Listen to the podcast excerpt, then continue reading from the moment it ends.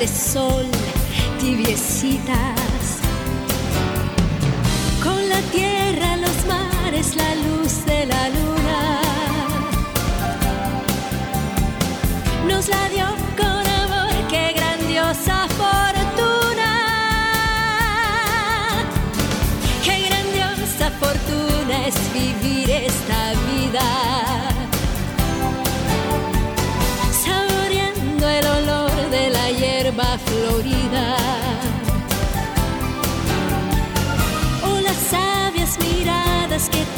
Las madres. Cuando ven que sus hijos se vuelven verdades.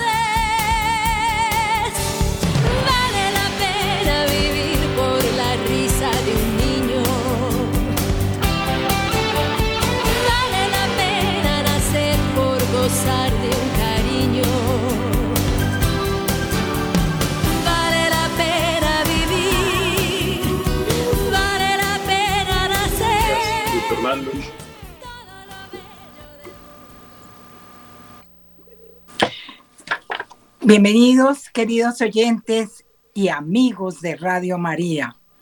Nos encontramos nuevamente ante eh, este espacio Construyamos Familias para el Amor. Damos las gracias al Padre Germán Acosta, a Luis Fernando, a Magolita, a todo el equipo técnico de Radio María. Muchas gracias por permitirnos estar en este espacio y llegar a las casas de los amigos de Radio María. Vamos a iniciar con la oración por la vida de San Juan Pablo II.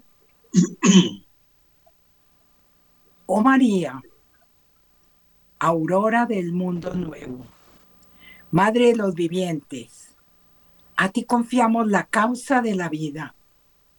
Mira, Madre, el número inmenso de niños a quien se impide nacer, de pobres a quienes se hace difícil vivir, de hombres y mujeres víctimas de violencia inhumana, de ancianos y enfermos muertos a causa de la indiferencia o de una presunta piedad.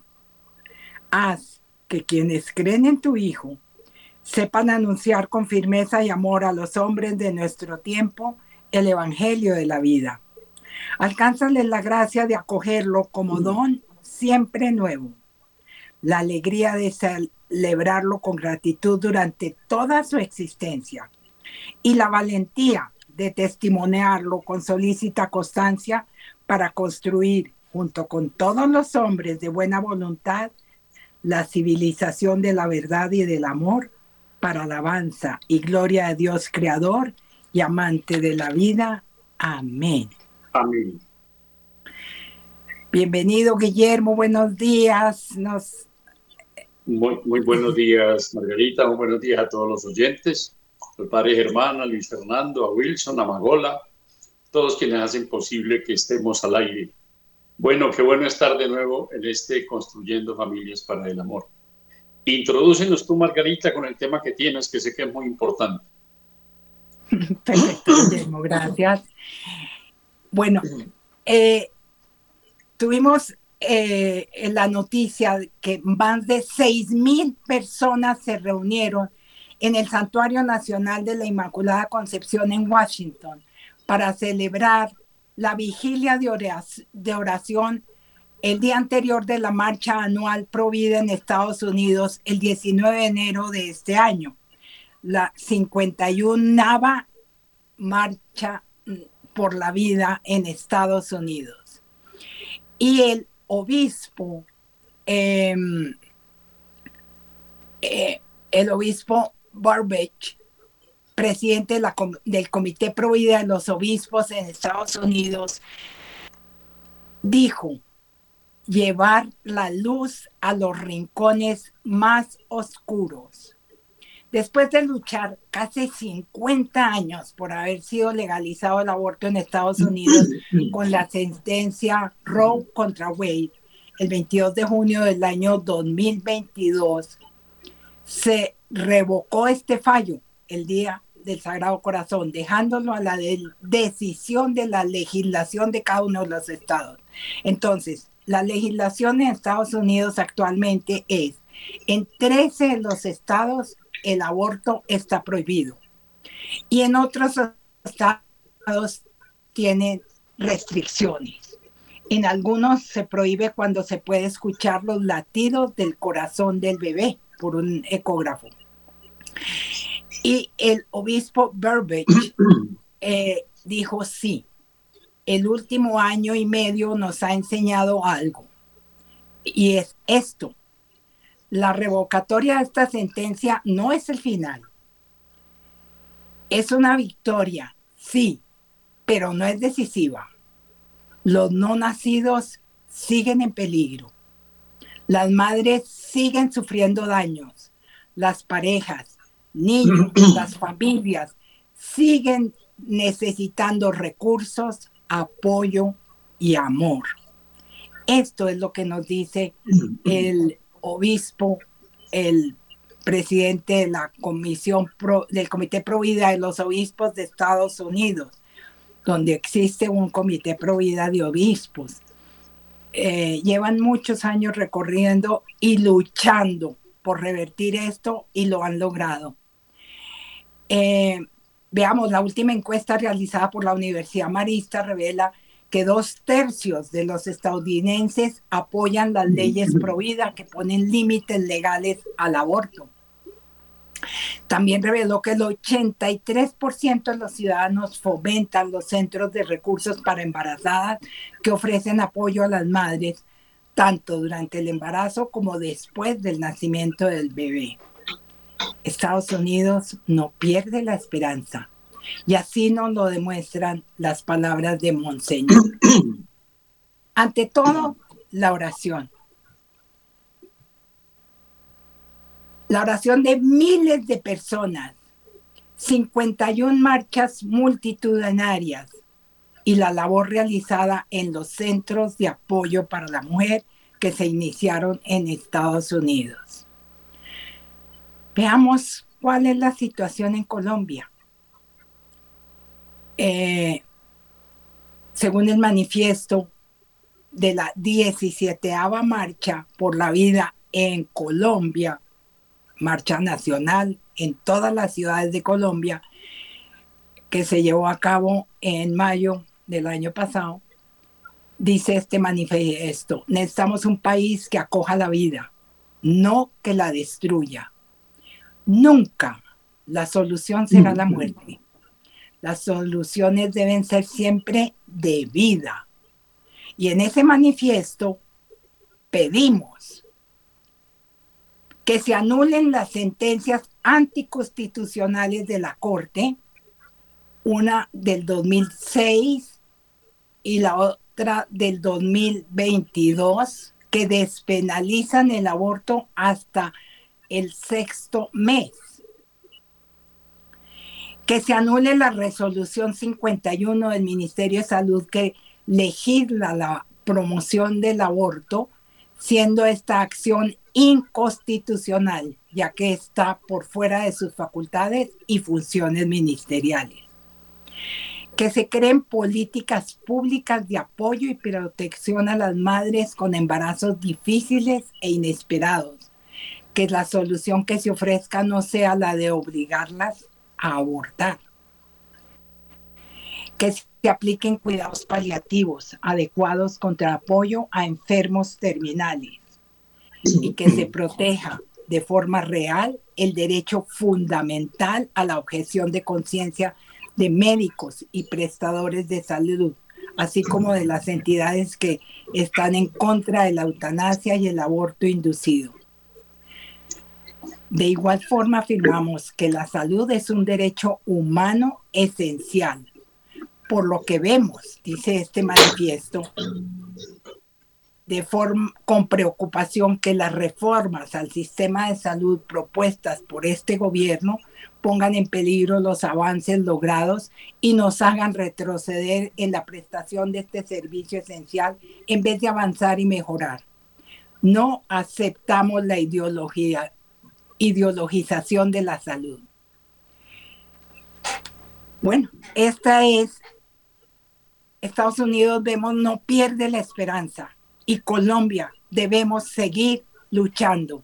Debemos llegar, como nos decía el obispo, a los lugares, a los rincones más oscuros, llevar la luz, porque está, es lindo hablar a los oyentes de Radio María eh, sobre la vida, que siempre se han caracterizado por la defensa de la vida, por apoyar todas las marchas y todas las iniciativas en favor de la defensa de la mujer embarazada.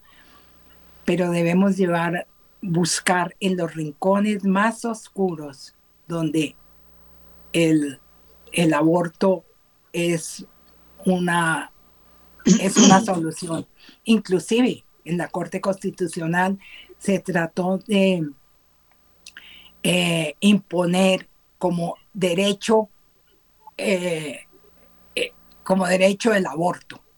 Bueno, adelante Guillermo, continúa por favor.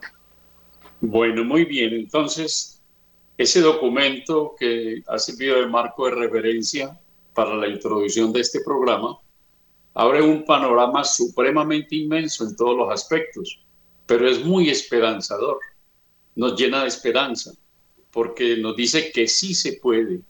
Después de 50 años de haberse perdido para la vida ese, esa puja en Estados Unidos en el año 1973, donde se, donde se despenalizó el aborto allá y quedó como una ley de la República, pues las personas pro vida, las personas de oración, las personas de fe, las personas que tienen el santo temor de Dios, han trabajado mucho, incansablemente, en rescate de los principios de la vida y de los derechos de Dios y de los derechos de los niños y de los derechos de las familias a tener hijos. Y bueno, se van ganando las batallas. Sin embargo, el obispo dice algo que se, se cae de su peso, pero que tenemos que sopesarlo más profundamente. Y es, la clave es la oración. La clave es la oración. Un santo nos dice, ante decisiones tan importantes como por ejemplo esta, pero en todas las realidades humanas, esos anhelos legítimos que tenemos los seres humanos, que necesitamos actuar. Nos dice, muchas veces nos lanzamos a la acción sin haber sido precedida la acción por la oración. Entonces nos dice, hay un orden, y el orden es, primero, oración, en segundo lugar, eh, expiación, o sea, mortificación. Y en tercer lugar, y se detiene con una coma y dice muy en tercer lugar, la acción. O sea, no nos lancemos a la acción sin estar precedida por la oración y ojalá esa oración avalada, sustentada, superdimensionada, avalorada, mm, aquilatada por la mortificación.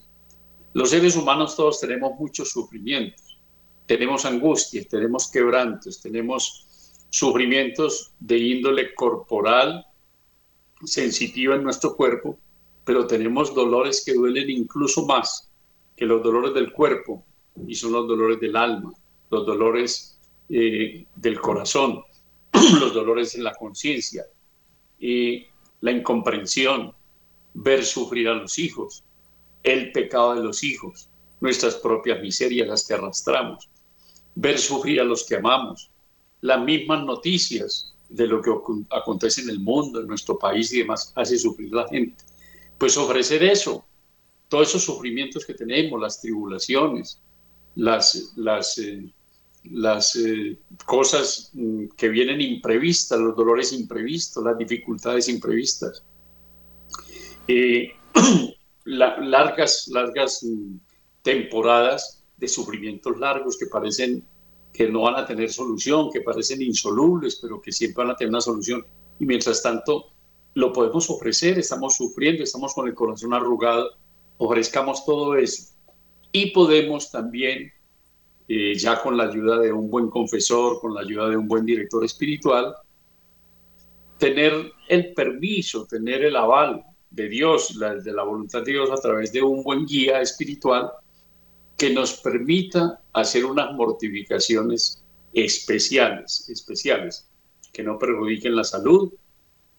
Mortificación es morir un poco, morir un poco a nosotros mismos, a nuestros caprichos, a nuestros gustos, privarnos de algo lícito, de algo agradable, de algo que nos gusta mucho, pues privarnos un poquito de eso por amor a, Dios, pero en este caso sería por amor a los niños, por amor a los bebecitos que están en peligro de ser abortados, por las mamás y papás que están en peligro de abortar a sus hijos. Es que muchas personas son llevadas como reces al matadero sin darse cuenta que los están conduciendo. Hay muchas personas, la mayoría de las mamás son buenas y quisieran tener su bebé, pero son manipuladas por las ideologías, por la propaganda, por los malos vecinos, por los malos consejos, por las personas que sin criterio, sin doctrina, opinan y dicen, tú es que estás loca, ¿cómo vas a tener otro hijo? ¿Cómo te vas a llenar de hijos con esta situación como está difícil?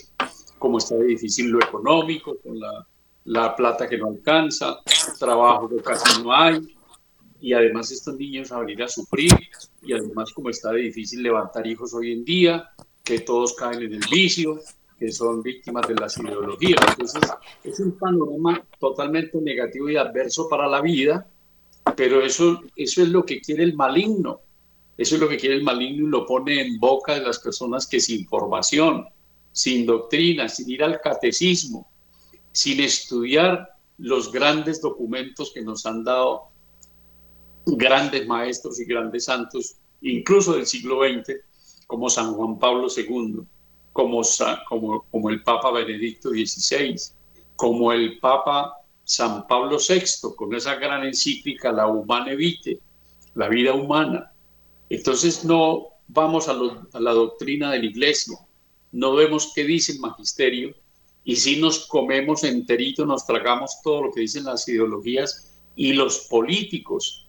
Ahorita en nuestro país, que es Colombia, un país consagrado al Sagrado Corazón de Jesús, hay un eslogan del gobierno, un eslogan del gobierno, no estamos haciendo política, pero dicen Colombia potencia de la vida. A mí me duele oír decir eso, porque ¿cómo va a ser una potencia de la vida donde se despenalice el aborto, donde cada vez se va llevando a que el ser humano se mete en los terrenos de Dios y decide sobre los niños, decide sobre la vida que es de Dios. Cada vida es del Padre eterno. No hay niños no deseados. Todo niño es deseado por Dios, así sea producto de una violación. Entonces los seres humanos nos metemos en terrenos que son de Dios, en terrenos que no podemos pisar. El Señor le decía a Moisés, que se quitara las sandalias porque el terreno que estaba pisando era santo. Y nosotros nos metemos en el terreno de la vida como si fuéramos los señores del mundo. Y estamos pontificando y estamos llevando muchas almas a ese desastre. Muchas personas, muchas mamás son engañadas para que aborten a sus hijos. Y los papás que engendraron a esos hijos bien campantes piensan que eso es un problema de la mujer. Son temas que hay que revisar hay tanta culpa en la mamá como en el papá, pero muchas veces hay más culpa en quienes instruyen a esas personas, o más bien que, instruir, que instruirlas les deforman la conciencia y los llevan como reces mudas ante el matadero, ante el esquilador, y terminan metidos en unos problemas contrarios a la voluntad de Dios y con grave perjuicio para sus almas y con un gran perjuicio para, para la sociedad. Ya vemos en civilizaciones más antiguas, como es la misma Europa, cómo no tienen hijos hoy en día y se han propuesto que la población de ellos decrezca cada vez y ahorita está bajo cero. Es más las personas, más, más, son más las personas que envejecen y que no tienen reemplazo de niños que nacen. Entonces hay culturas como las del África y con otras, con otros pensamientos y con otras religiones, como es el islamismo, que está invadiendo a Europa. Ya no saben qué hacer con el problema del Islam. Pero es que no han querido tener hijos, no han querido tener hijos ni en Francia, ni en Alemania, ni en Inglaterra.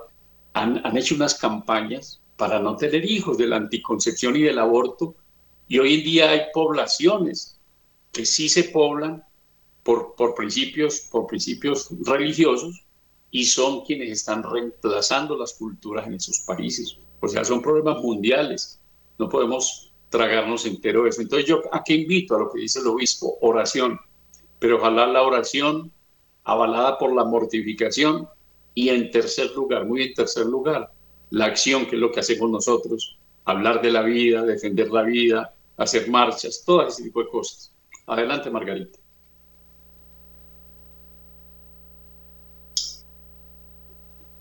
Eh, no te estamos escuchando. Perdón. Volvemos a una pausa musical y volveremos en un momento.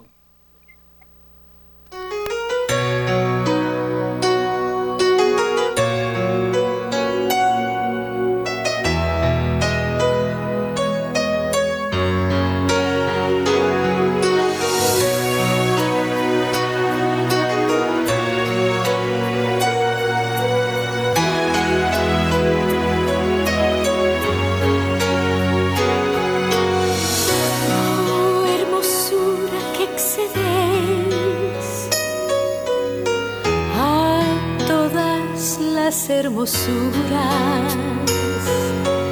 Sin herir dolor hacéis y sin dolor deshacéis el amor de las criaturas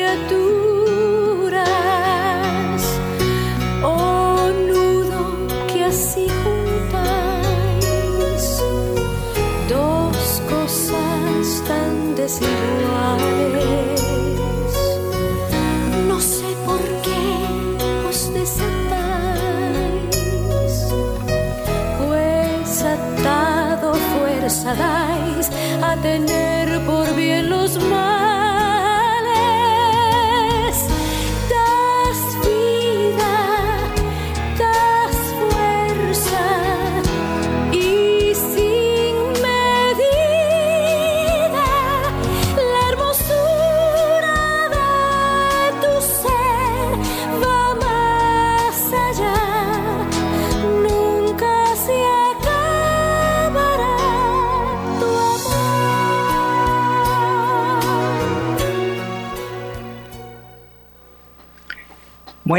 en este contexto, la familia está llamada a crear una civilización de amor para tener un mundo sin aborto. La familia es la clave para ser modelo de amor, de cariño, de perdón, de vivir en castidad. Hay que hablarles a los jóvenes con la verdad. No temamos, padres de familia. Los jóvenes nos escuchan, los jóvenes están pendientes de sus padres. Todo lo que los padres les digan va, puede que hoy em, pensemos no nos escuchan, no están con nosotros, pero eso les queda en el corazón, les queda para un futuro. Hay que fomentar, estimular, hablar de castidad en la familia, hablarles con la verdad. La mujer que tiene un embarazo en crisis necesita cariño, ternura, apoyo emocional en su familia primero que todo. Eh, recordemos la frase que nos eh, menciona Sor Lucía, la pastorcita de Fátima, que dijo que el ángel le había expresado en una de las apariciones la batalla final entre el Señor y el reino de Satanás será acerca del matrimonio y la familia. Bueno, pues no podemos, no podemos permitir esto, llegar hasta los rincones más oscuros, nos dice el obispo de Estados Unidos, de Washington, pero debemos llegar al rincón del corazón de nuestros hijos. Pensemos en la juventud de hoy día, queridos jóvenes, queridos oyentes. ¿Qué quieren los jóvenes? Quieren un mundo de muchos avances tecnológicos, mucha comodidad, nada de compromiso. Pensar en el matrimonio. Los jóvenes no quieren, no quieren comprometerse, no quieren tener hijos. Es triste, de verdad, se ha aumentado el, la protección a los perros. Ve uno con frecuencia por la calle, por todas partes, los jóvenes con un perrito. ¿Por qué no un hijo?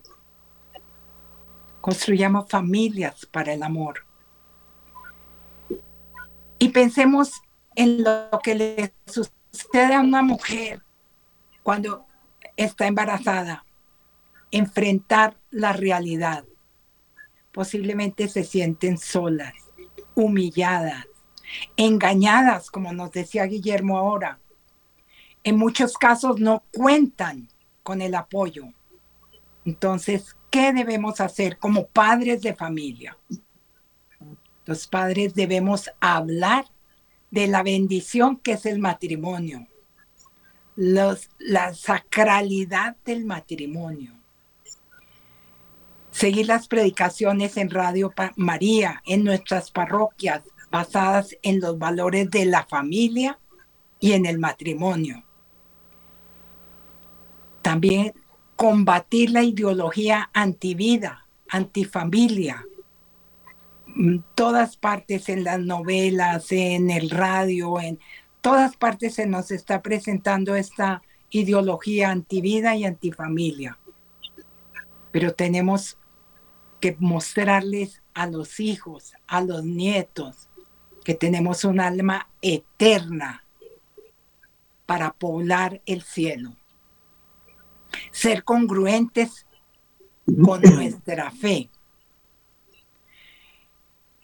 ¿Qué es lo que combate la cultura de la muerte?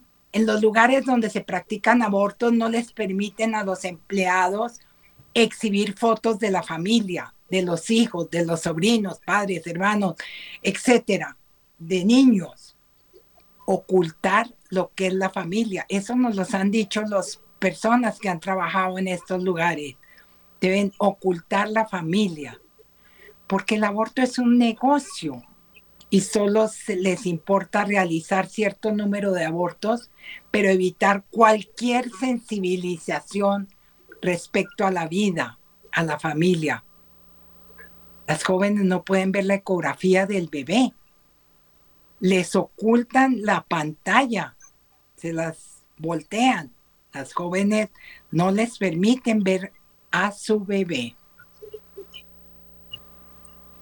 Y como bien decías, Guillermo, una mujer puede sentirse humillada, criticada, juzgada por estar embarazada, que tener hijos en esta época, que traerlos a sufrir es la frase más acostumbrada, traer un hijo a sufrir. Y yo le digo a la mamá, ¿y es que tú vas a permitir que un hijo tuyo sufra? Estoy segura que no. Que cuando ya tiene uno o varios hijos, que porque es muy joven, que porque es mayor.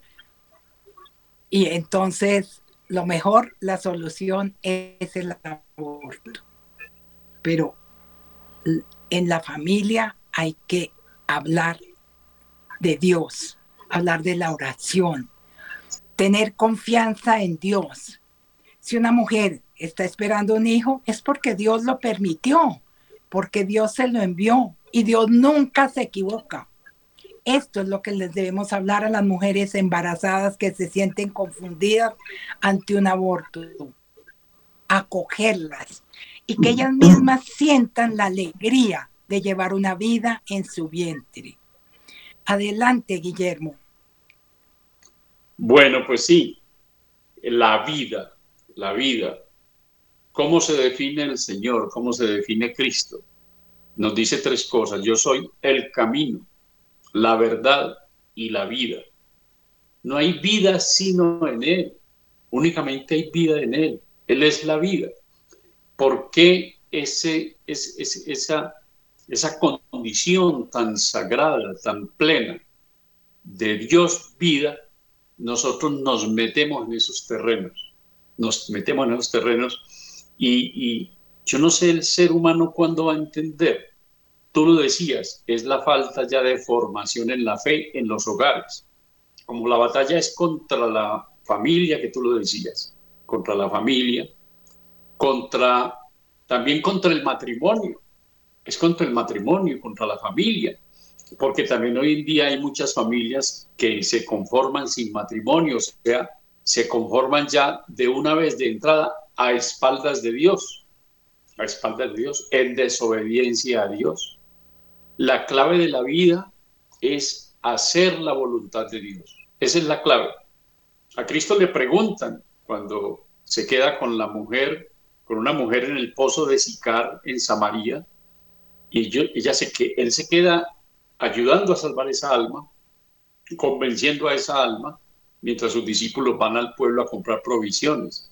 Y cuando regresan, se extrañan y se alegran de que esté hablando a solas con una mujer. Y le preguntan, maestro, ¿ya comiste? Y dice, mi, mi comida es hacer la voluntad de mi Padre. Esa es la comida de Cristo, hacer la voluntad del Padre. Y esa debía ser nuestra vida, hacer la voluntad de Dios en todo momento. Por eso colocó esa petición en el Padre Nuestro. En el Padre Nuestro está, hágase tu voluntad en la tierra como en el cielo. Yo en realidad no, no comprendo la incoherencia de muchas personas y sobre todo de nosotros bautizados y católicos, la incoherencia porque seguramente que abortamos pero rezamos el Padre Nuestro. ¿Cómo hace uno para rezar el Padre Nuestro honradamente? ¿O es que lo decimos mecánicamente como los loros? una cosa que nos aprendimos y la decimos sin pensarla, sin saber el compromiso que tiene cada una de esas siete peticiones. Pero le estamos diciendo, hágase tu voluntad, así en la tierra como en el cielo. Y yo le digo eso, pero estoy haciendo lo que me da la gana a mí, estoy haciendo la mía y a veces no es mi voluntad, es la voluntad del diablo. Estoy haciendo la voluntad del diablo. Mire, las personas que abortan están haciendo la voluntad del diablo, no están haciendo la voluntad de Dios, que es la vida, y que quiere que todos los hombres tengamos vida y vida en abundancia. ¿Qué más vida en abundancia para una familia, para un hogar, que recibir los hijos que Dios nos quiere mandar?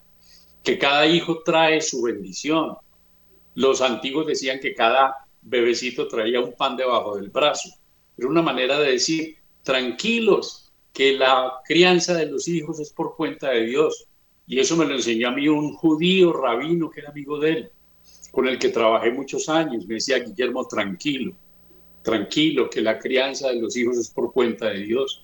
Y yo lo puedo atestiguar después de haber tenido tres muy bien educados, con dificultades porque no fui un hombre adinerado y lo sacamos adelante. ¿Cómo? Porque Dios es así, porque la crianza de los hijos es por cuenta de Dios. Entonces hay que tener fe, pero es que no tenemos fe. Tú decías ahorita en las mascotas. Es uno de los grandes negocios en crecimiento en el mundo. Son empresas que crecen y crecen y crecen. Y ustedes lo pueden observar en las ciudades, cómo ponen y más y más almacenes eh, de, con cuidados de mascotas, con alimentos, con aditamentos para ellos, con, con eh, spa, con todo ese tipo de comodidades que tendría un hijo de un rico, los tienen los perritos, los gatos y los perros y todas las mascotas que la gente se inventa. Y cuando hay esas secciones de, de mascotas en los supermercados, en las grandes superficies, es, esa sección crece y crece, es exitosa.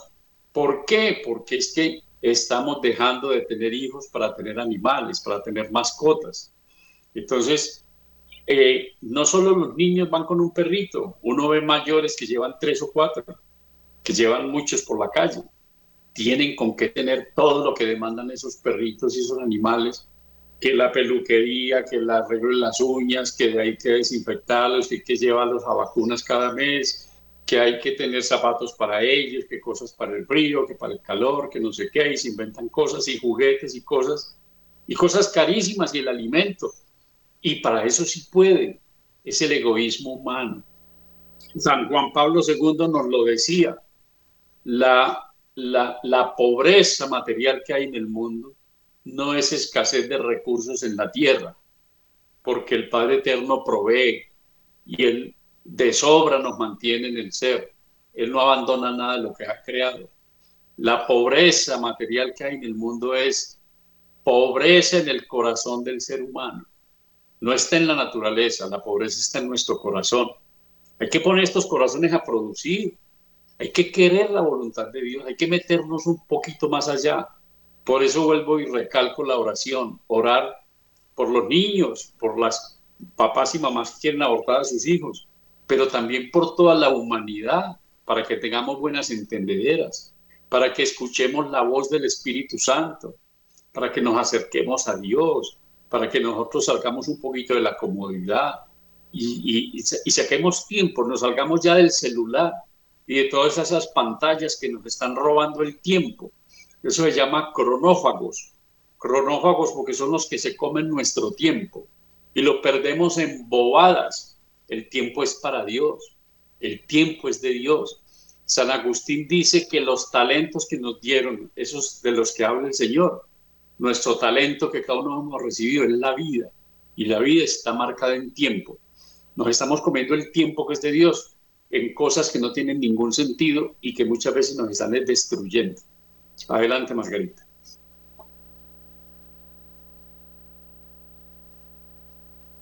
Micrófono. Predicar sobre la grandeza del matrimonio es muy importante por ejemplo, en los cursos para padres, padrinos, en el bautismo, en los cursos para la confirmación, eh, en la preparación para el matrimonio, hablar sobre esta cultura antivida, sobre eh, la anticoncepción. Es muy valioso tocar estos temas, la aceptación de los hijos, la grandeza y la sacralidad del matrimonio. El cardenal Joseph Vicenti expresaba una, en una de sus meditaciones, los padres reciben la gran gracia de co-crear con Dios un alma inmortal. Esta es la importancia y la grandeza de la mujer. El vientre, el vientre de una madre es santuario de la vida. Ni siquiera los ángeles han recibido esta gracia y esta dicha. Es hermoso como eh, expresa, como define la maternidad, como define la grandeza del matrimonio de la mujer, el, cardenal Vicenti. Como padres y educadores debemos demostrar eh, que el matrimonio no es esclavitud, no es opresión, ay, que es para toda la vida. No, es un llamado de Dios, es una vocación, es un sacramento, así como la hermosa vocación eh, del celibato, de los sacerdotes, de los religiosos, mm, y debemos como padres demostrar y construir familias sanas y santas. Los centros de ayuda para la mujer como mencionaba, nacieron en Estados Unidos eh, como respuesta a, a las mujeres que tienen un embarazo inesperado y ayudan muchísimo a las mujeres. Yo creo que es muy importante que las familias de Radio María tengamos los datos del, de los centros de ayuda para la mujer, la Fundación Camino, la Fundación IMA, la Fundación Creo, 40 días por la vida, que todas esas personas que oramos frente a los lugares que practican abortos, sabemos, tenemos la ruta de la vida, a dónde podemos acudir cuando hay un caso de un embarazo inesperado. Y los oyentes de Radio María debemos tener esta información, a dónde acudir para orientación, donde acojan y ayudan a la mujer embarazada, donde reciben atención de profesionales, trabajadoras sociales, psicólogas, reciben capacitación para iniciar un emprendimiento. Esto los sacerdotes deberían conocer esto en los confesionarios, pienso yo. Eh, pero realmente es muy importante, como nos decía el obispo de Estados Unidos, llegar a todos los rincones. Tenemos que predicar la grandeza del matrimonio, la confianza en Dios por un embarazo, por un embarazo que posiblemente mm, pues inesperado para la mujer, para el, papá, para mm, la familia, los abuelos, pero no es pensado, es una obra de Dios, es un acto de amor de Dios. Eh, los padres deben mostrar y animar a los hijos, apoyarlos y demostrar ese amor en la casa. Posiblemente pueden existir familias de padres separados, eh, eh, relaciones que no se dieron, pero no importa. Hay que hablar del amor, de la grandeza del amor de una pareja y de la grandeza que Dios nos permite eh, traer una vida. Así que, ¿te parece, Guillermo? Hacemos una pausa musical. Claro que sí.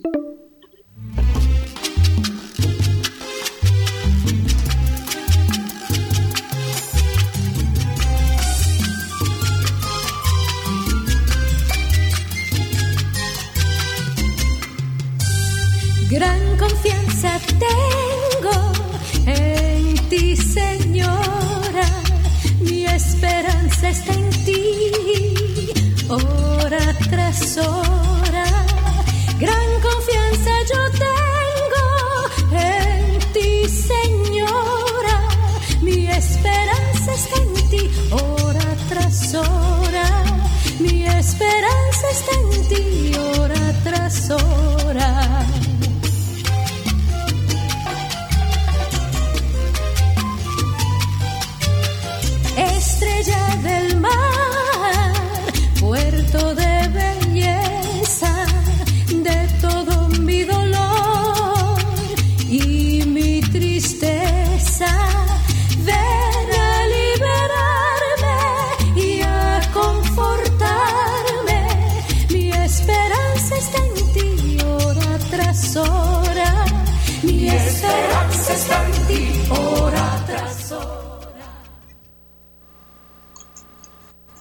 Bueno, pues el tiempo es de Dios, como decíamos, y entonces, como es de Él, y Él lo administra y administra el tiempo de este programa, ya nos estamos acercando al final del espacio de hoy.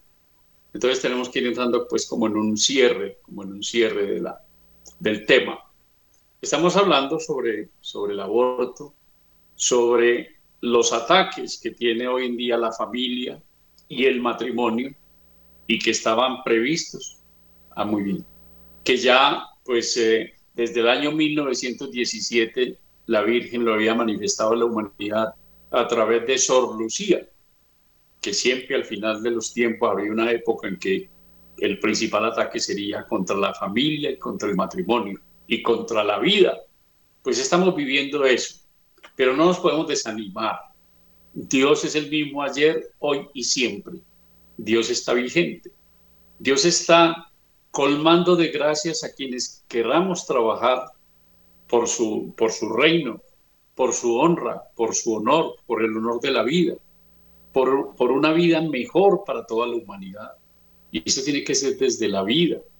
No podemos asistir mudos ante semejante desastre, ante semejante hecatombe, donde el hombre se ha vuelto contra el mismo hombre y entonces estamos mm, asesinando a los más pobres entre los pobres, a los niños que aún no han nacido, cuando por el contrario los hijos son el regalo más grande que Dios le puede dar a una persona.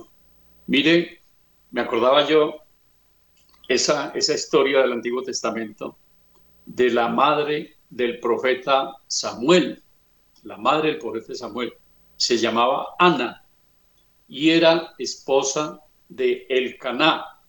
El Caná que tenía dos mujeres. En ese tiempo se, podía se, permitía tener varias mujeres, él tenía dos. Y él amaba mucho a Ana, pero le rendía todo su cariño, todos sus detalles a la otra, que le había dado hijos.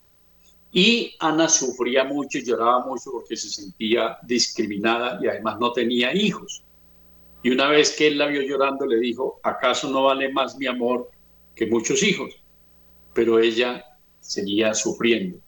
Entonces se fue donde el sacerdote Eli y allá lloraba, lloraba. Y él la vio llorando y pensó, ella, ella empezó a orar y llorando, pero movía los labios. Y él le dijo, estás borracha, deja de beber. Y él le dijo, no estoy bebiendo, le estoy diciendo al Señor con tanta vehemencia y, con mis palabras que las estoy pronunciando, le estoy pidiendo esto, le estoy pidiendo un hijo, que me regale un hijo y que si me lo regala será consagrado a él desde el nacimiento y que no pasará la navaja por su, por su barba, nunca, nunca tendrá barba y no, perdón, nunca se afeitará y además nunca beberá licor, será un hijo de Dios. Y, y verdaderamente él le dijo, entonces que se haga lo que has pedido. Al año le nació el niño al, tiempo adecuado y ella volvió donde Elías a presentarle el niño. Este es el niño que pedí. Y entonces era un niño consagrado. Como lo consagró, fue un profeta. Lo mismo nuestros hijos. Los hijos son un regalo muy grande de Dios. Se lo consagramos en el bautismo y empezamos a trabajar con una gran, una gran ilusión por ese hijo y haciendo la voluntad de Dios, sabiendo que Dios nos lo ha regalado. Eso quiere decir Samuel, el nombre Samuel quiere decir eso, se lo pedía al Señor o pedido al Señor. Nuestros hijos, pedidos al Señor, qué alegría, una familia donde se manifiesta el amor es mediante la fecundidad de los hijos, porque entre otras cosas, el amor para que sea perfecto, el amor humano, humanamente perfecto, debe ser fecundo. Todo amor debe ser fecundo. Si no es fecundo, ese amor no es real. Es una sensación, es una pantomima de amor, pero todo amor debe ser fecundo. ¿Cómo es fecundo el amor de Dios? Tan fecundo el amor de Dios que existimos nosotros y ha existido toda la humanidad siempre. Esa es la fecundidad del amor de Dios. El amor de un sacerdote es fecundo. Tiene más hijos que nosotros los que tenemos hijos de la carne un buen sacerdote está lleno de hijos y llega, llega cargado de hijos a la eternidad. Y si, y, si, y si es un mal sacerdote que escandaliza a la gente, que maltrata a la gente, que no enseña lo que es, de pronto llegará al infierno lleno de gente que también engañó. Pero si un sacerdote santo llegará cargado de almas al cielo, con un séquito de almas que a lo largo de su vida sacerdotal les ha, ha llenado de vida. Es un amor fecundo las vírgenes, las monjitas, las personas que viven en los centros recluidas en oración continua. Es un amor fecundo, mantienen el mundo con su oración. Es amor fecundo.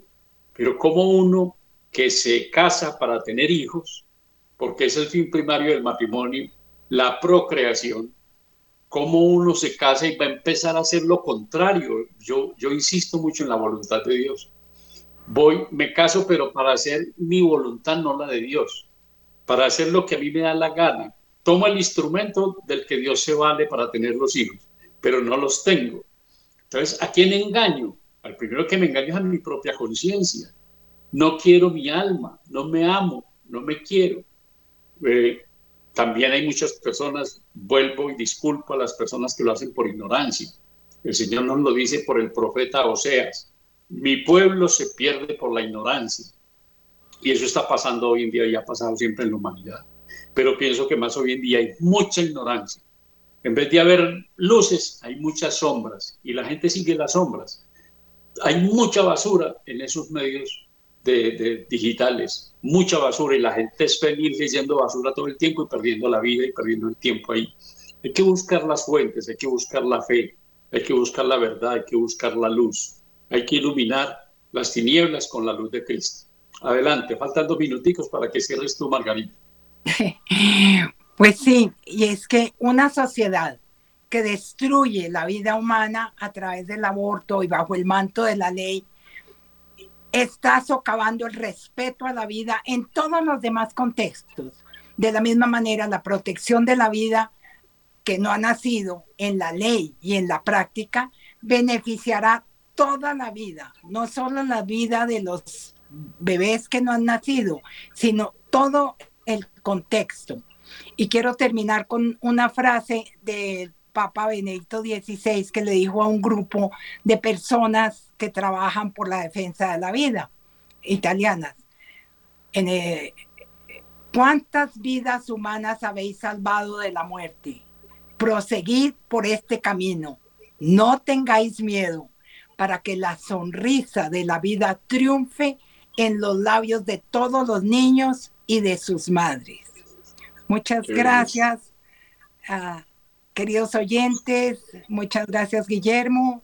Y hasta la próxima espacio de Construyamos Familias para el Amor. Dios los bendiga y bajo el manto de la Santísima Virgen María. Bueno, muchas gracias. Saludos a todos los oyentes. Gracias, Luis Fernando, también. Sin raíz, que sin ti no viviría como árbol sin